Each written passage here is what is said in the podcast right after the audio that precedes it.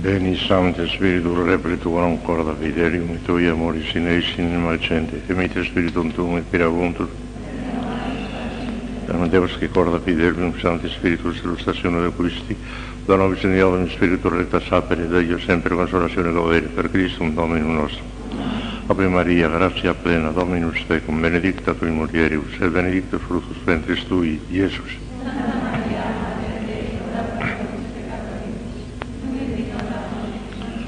Gloria Patri et Filio et Spiritus Santo. Reina del Santísimo Rosario, San José, Santo Padre Domingo, Santa Teresa de Jesús.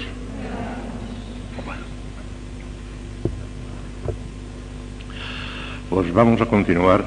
Ya solo nos quedan dos lecciones sobre esto de la mística en general, hoy y mañana y después pasaremos a darle un vistazo general a las moradas de Santa Teresa, para que se tomen el pulso y vayan viendo poco más o menos por dónde andan, pero con cuidado, que hay que tomarse el púlpito hacia abajo, no hacia arriba. Vamos a ver.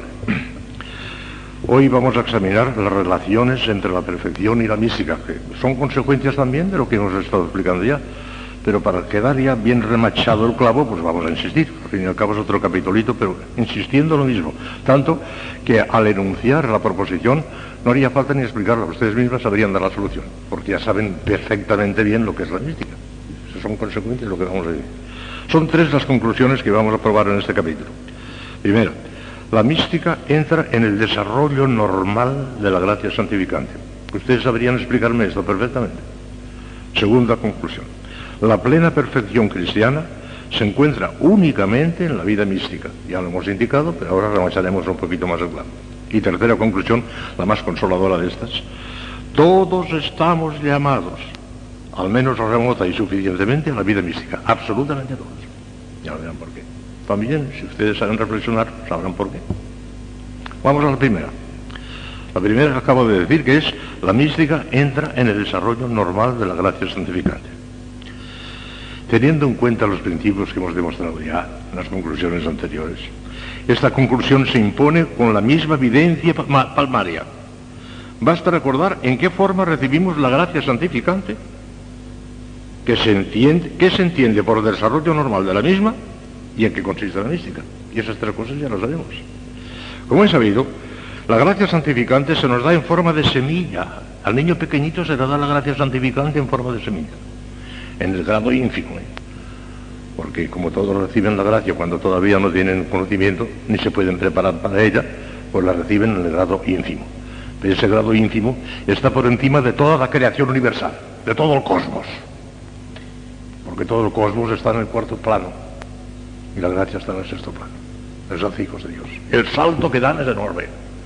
Por eso cuando yo predico suelo decir, el día más grande de vuestra vida es el día del bautismo.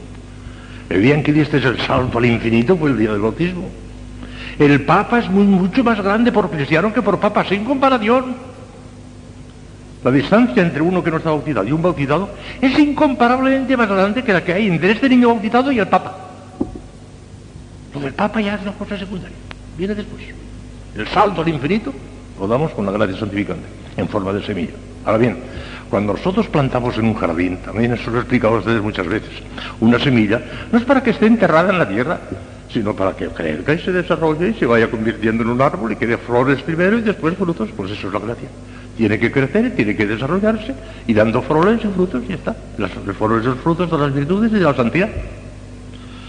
Como he sabido, la gracia santificante se nos da en forma de semilla, de germen sobrenatural, que pide y exige por su misma naturaleza crecimiento y desarrollo. Esto es tan claro y evidente que es indiscutida y unánime en las diferentes escuelas de espiritualidad cristiana. Si la gracia se nos infundiera en el alma ya perfectamente desarrollada, sería inútil y absurda la obligación que todos tenemos de tender a la perfección, porque ya estaría perfecta. De donde se seguiría que la estética y la mística, en cuanto a ciencias, no existirían ni tendrían razón de ser. Pero como se nos da en forma de germen, amigo, tiene que desarrollarse.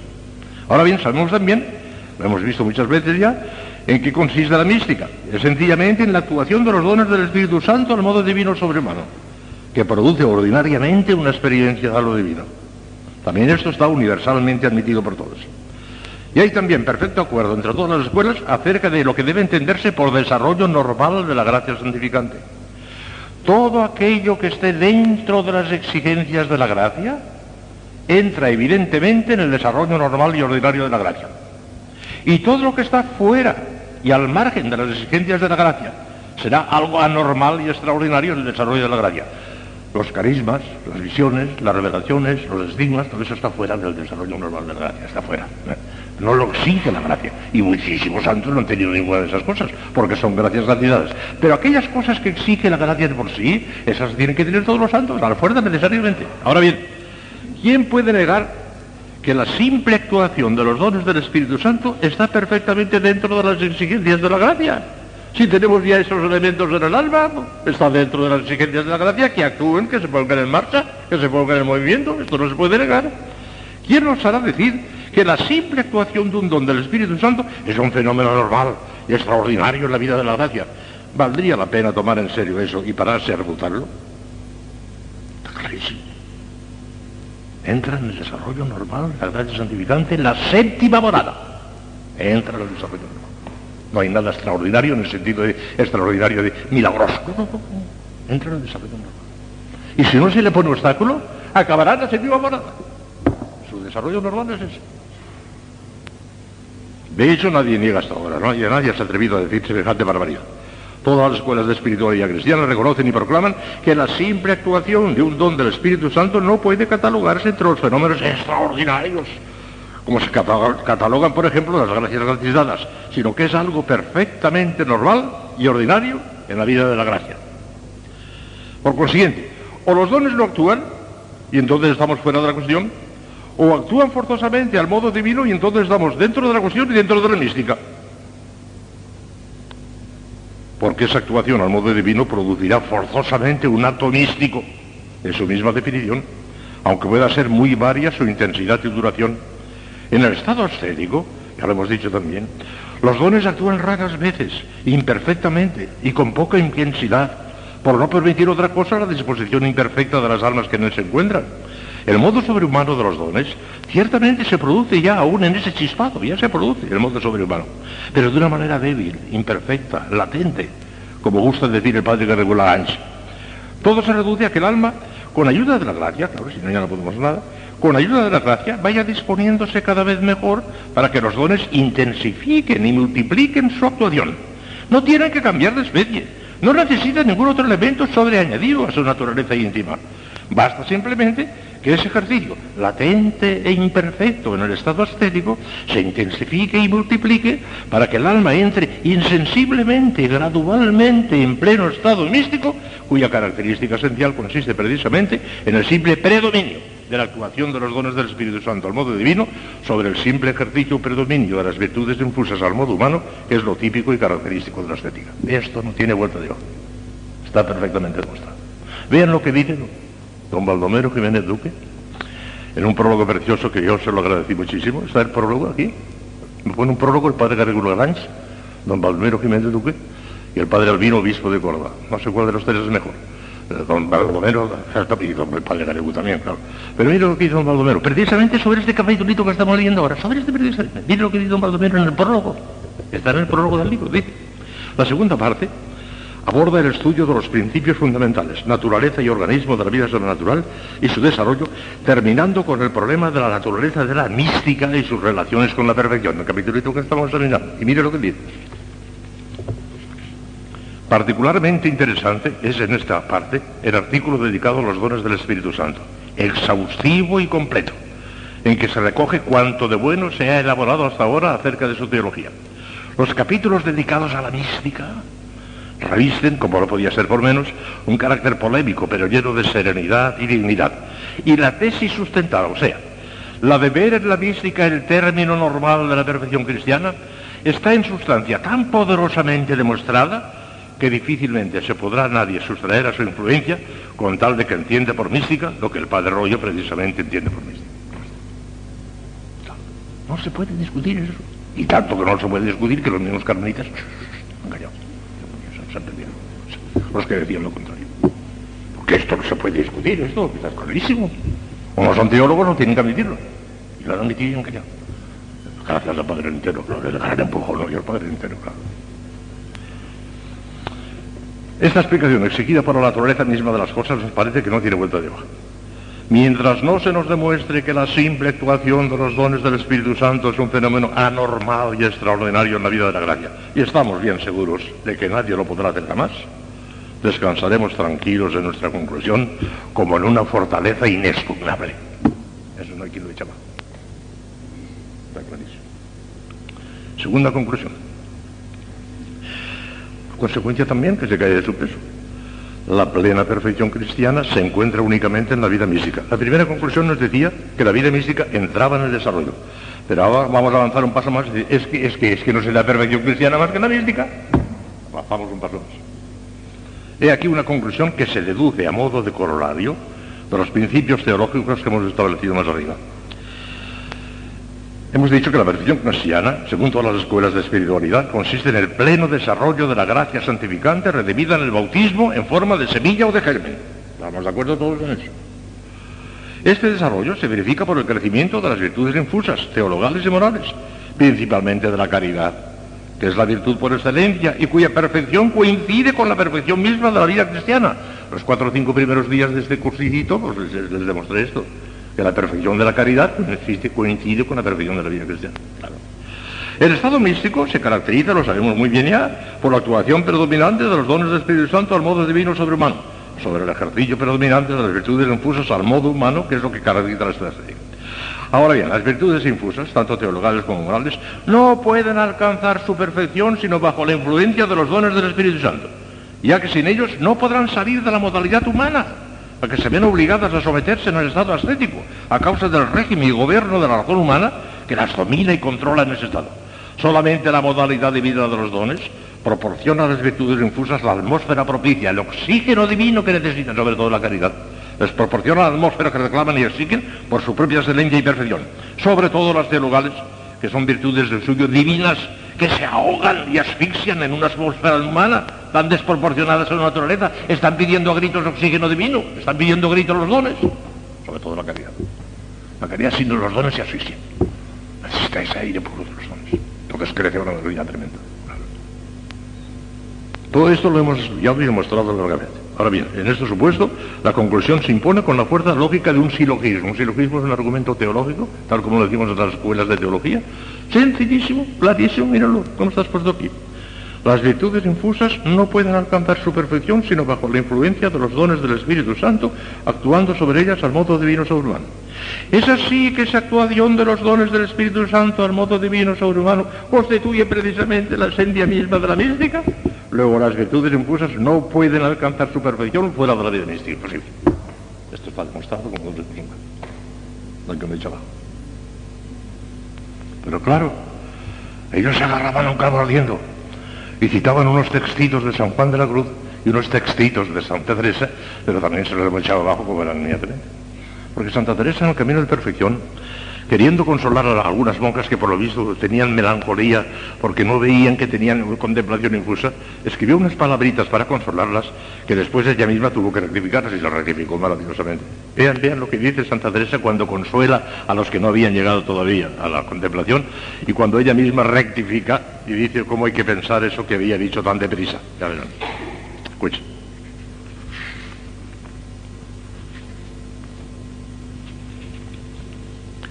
No San Juan de la Cruz, después hablaremos de Santa Teresa, de los dos, porque a los dos se les citan unos textitos, y bueno, ahora como.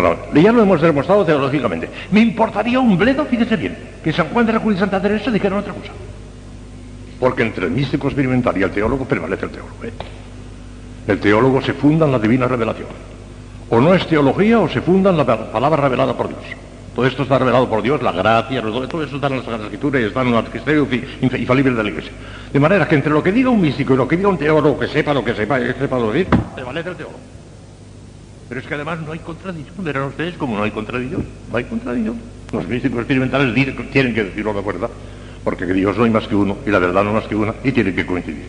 Y aunque Santa Teresa escribió unas palabritas demasiado rápidas en el camino de perdición para tratar de consolar a las monjas que no habían llegado, después ella misma rectifica, se da cuenta, chico, aquello no está bien dicho. Y se rectifica ella misma como vamos a ver ahora.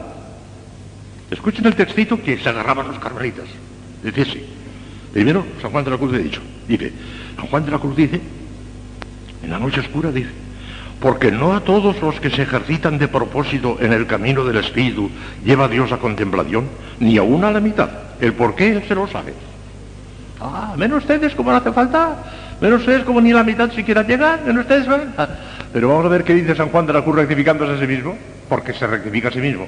La noche oscura la escribió dos años antes que la llamada por viva. Y el texto que les voy a citar ahora es de la llamada por viva.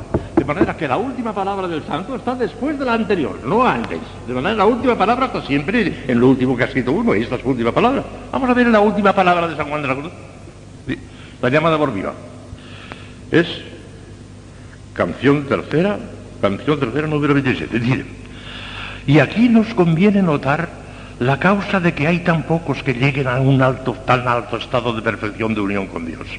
En lo cual es de saber que no es porque Dios quiera que haya pocos de estos espíritus levantados, que antes querría que todos fuesen perfectos, sino que haya pocos vasos que sufran tan alta y subida obra. Rectificable. ¿Ven ustedes? Porque eh, Dios les prueba, ve que no, son falsos, que enseguida se cansan, se retiran. Ni a una mitad. estoy convencido que ni a una mitad. Ni a una mitad. Es muy posible que ni a una mitad de ustedes lleguen a poco. Ah, pero no será porque yo no quiera llevarlas hasta la cumbre. Vaya si quiere. Pero es porque si encuentra debilidad, encuentra flaqueza, fuera. Esta, esta no vale. Fuera. La culpa a nosotros. Lo dice la falta uno. ¿Usted cómo se rectificó el mismo? Vean Santa Teresa ahora. ¿Con qué caridad quiere consolar a las monjas que, ay, yo no he llegado todavía a la perfección? Las consuela, pero usted cómo rectifica enseguida. En el mismo camino de perfección, en el mismo, en el mismo libro que rectifica. No hace falta buscarle otro. Dice Santa Teresa, lo primero lo dice en el camino de perfección, capítulo 17, número 2. Dice esto. Así, habla con sus monjas. Así que no porque en esta casa todas traten de oración, han de ser todas contemplativas. Es imposible. Y será desconsolación, de como trata de consolar. Y será desconsolación para el que no lo sea, no entender esta verdad. Que esto es cosa que lo da Dios. Y pues no es necesario para la salvación. Claro que no. Para la salvación no es necesario, estamos de acuerdo. Y pues no es necesario para la salvación, ni nos lo pide de apremio.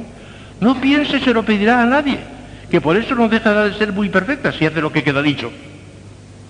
De manera que dice que como no es necesario para la salvación, quédate tranquila, ya veremos lo que pasa, pero no es necesario para la salvación. Y ciertamente, la contemplación infusa no es necesaria para la salvación, con tal de conservar la gracia santificante. Después tendrá 50 años de purgatorio, pero se salva. No es preciso para la salvación. natural. Pero a ver usted cómo rectifica.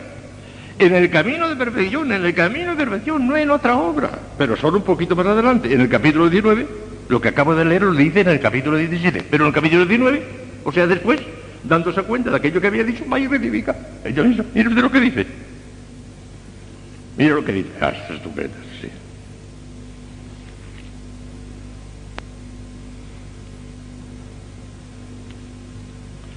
Parece que me contradigo en este capítulo pasado de lo que había dicho cuando trataba de consolar a los que no llegaban aquí. Mire cómo se da cuenta ella.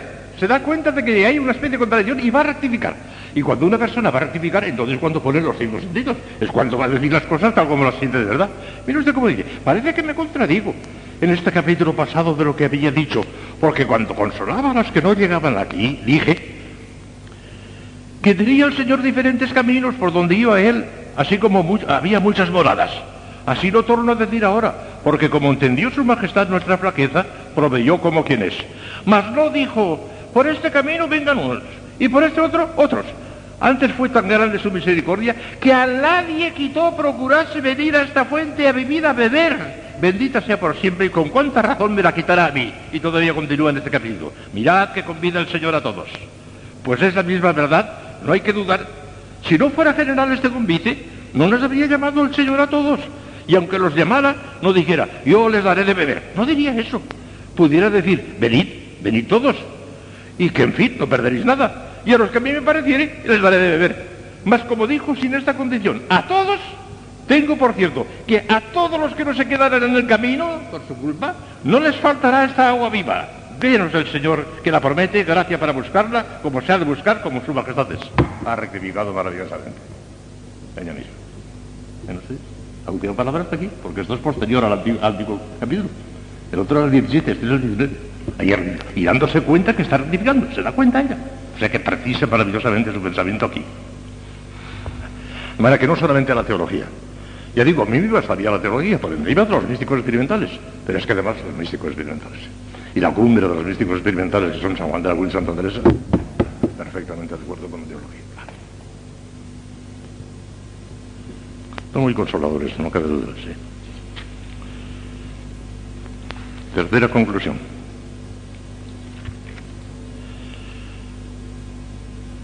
Ah, También aquí por otros textos clarísimos se ve en San Juan de la Cruz y Santa Teresa de Jesús. No sé cómo andabas de tiempo. ¿eh? Vean ustedes, por ejemplo, como San Juan de la Cruz, por otro capítulo, ve la necesidad imprescindible de la mística, por la necesidad imprescindible de las purificaciones pasivas, que son místicas. La noche del sentido, la noche del espíritu, sobre todo, son extraordinariamente místicas. Y sin estas purificaciones pasivas no hay santidad, lo dice San Juan de la Cruz clarísimamente. Escuchen, San Juan de la Cruz. Porque por más que el principiante, fíjese bien, por más que el principiante en mortificar en sí se ejercite en todas estas sus acciones y pasiones, nunca del todo, ni con mucho, puede hasta que Dios lo hace en él pasivamente por medio de la purgación de la dicha noche.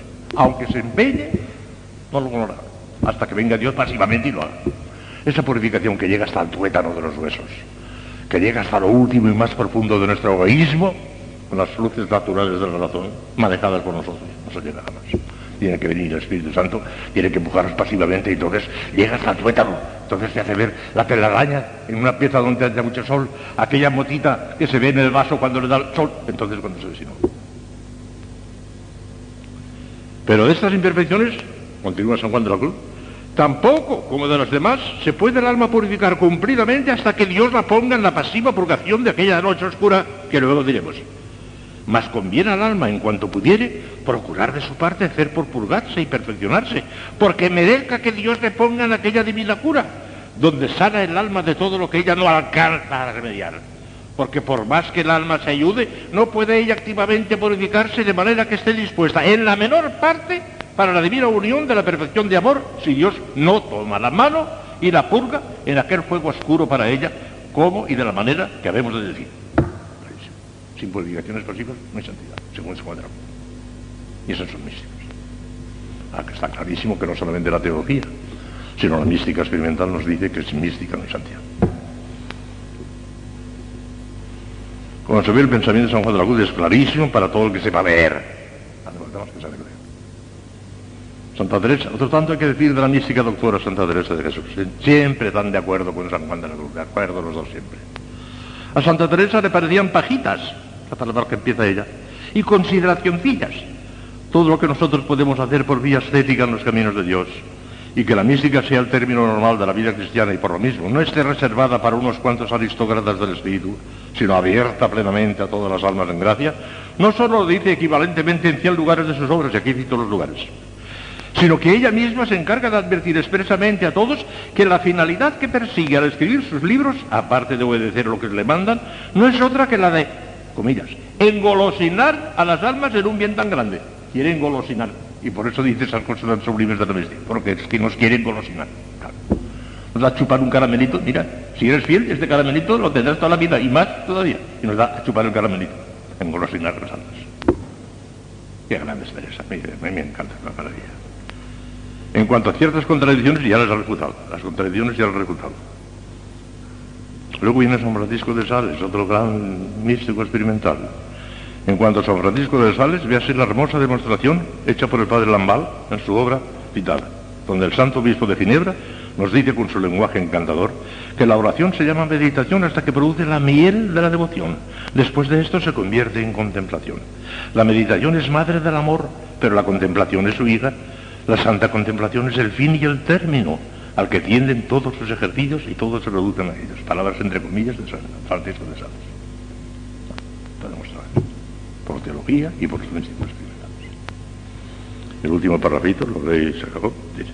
Esta sublime, esta sublime doctrina de Santo Tomás, primero la hemos demostrado con Santo Tomás, la teología, de Santo Tomás, San Juan de la Cruz, Santa Teresa de Jesús y San Francisco de Sales, es también la de San Buenaventura, que ha demostrado recientemente un ilustre franciscano la de Santa Catalina de Siena, del maestro Eckhart, de Taulero, de Susón, de Risbrec, de Blosio, de San Juan de Ávila, del Padre La Puente, y en general la de todos los teólogos místicos anteriores al siglo XVII, que es cuando empezó la desvío, como ya les expliqué el otro día.